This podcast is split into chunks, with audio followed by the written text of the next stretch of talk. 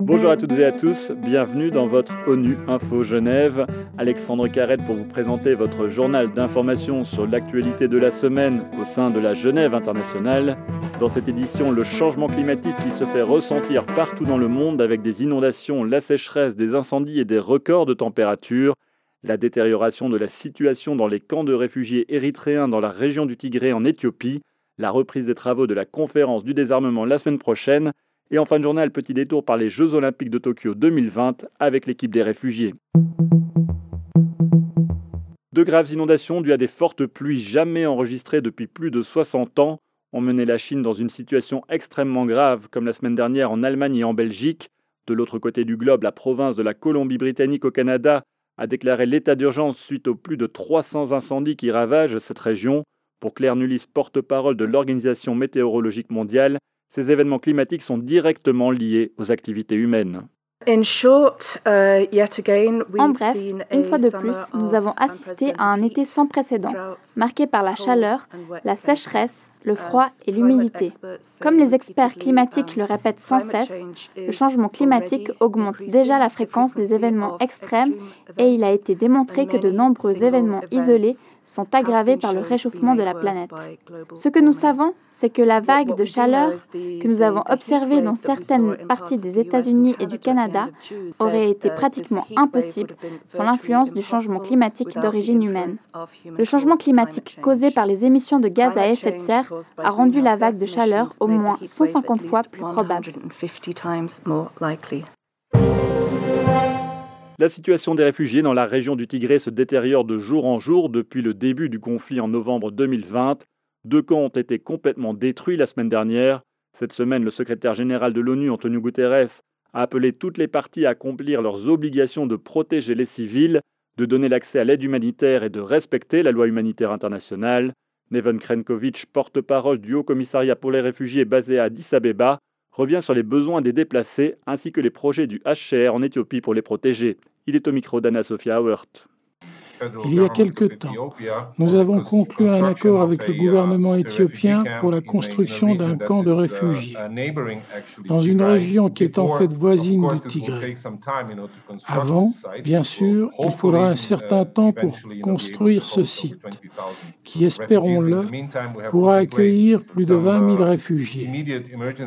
En attendant, nous avons mis en place des mesures d'urgence immédiates afin de reloger les personnes qui se trouvent dans les deux camps détruits, afin de les reloger dans des endroits plus sûrs, jusqu'à ce que le camp de réfugiés soit construit dans les environs de la ville de Dabat. La conférence du désarmement reprend ses travaux à Genève ce lundi sous la présidence du Canada. Elle est aujourd'hui la seule instance multilatérale pour les négociations dans le domaine du désarmement. Alors que le système sécuritaire mondial se dégrade, elle est aujourd'hui paralysée. Aucun traité n'a été négocié dans cette enceinte depuis 1996 et le traité d'interdiction complète des essais nucléaires. Pour Almudena Ascarate Ortega, chercheuse à l'Institut des Nations Unies pour la recherche sur le désarmement, une piste pour revitaliser la conférence serait de négocier des traités non contraignants qui pourraient plus facilement atteindre le consensus. Si on a même des normes qui ne sont pas contraignantes, mais beaucoup de États participent et ils veulent respecter ces obligations avec ces, normes non contraignantes, bah, ça va être plus efficace. Et je crois qu'avoir des normes comme ça qui aident à trouver cette transparence dont je viens de parler, cette communication, ça peut aider, ça peut être une situation qui va aider après à trouver le consensus que, la, conférence du désarmement veut, veut trouver dans toutes ces décisions. Rendez-vous mercredi prochain pour écouter l'interview complète d'Almudena Scarate Ortega sur le site de notre podcast. Elle évoquera notamment les travaux de la conférence du désarmement et la thématique très importante de l'armement dans l'espace. Et pour terminer ce journal, petit détour aux Jeux Olympiques de Tokyo 2020 qui commencent ce vendredi. À cette occasion, une équipe olympique de 29 réfugiés participera aux compétitions. Même s'ils ne partagent pas la même nation ou la même langue, ils ont en commun de faire de leur rêve une réalité.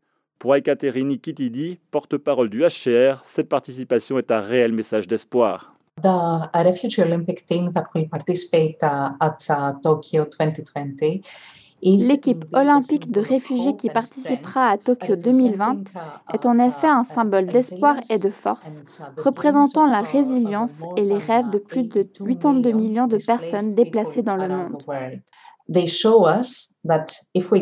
Ils nous montrent que si nous donnons aux réfugiés la possibilité de réussir et d'exceller, ils peuvent rendre tout le monde, dans les pays où ils vivent, très fiers et donc contribuer à la société à la fois avec leurs performances sportives ainsi qu'avec toute autre réalisation qu'ils peuvent apporter à leur niveau d'expertise.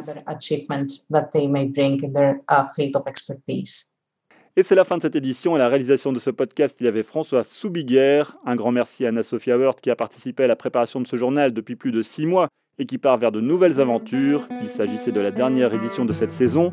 Je vous donne rendez-vous le 3 septembre. D'ici là, l'actualité des Nations Unies continue sur notre site web ungeneva.org et sur le compte Twitter en français ONU Genève. Je vous souhaite un très bel été. À très bientôt.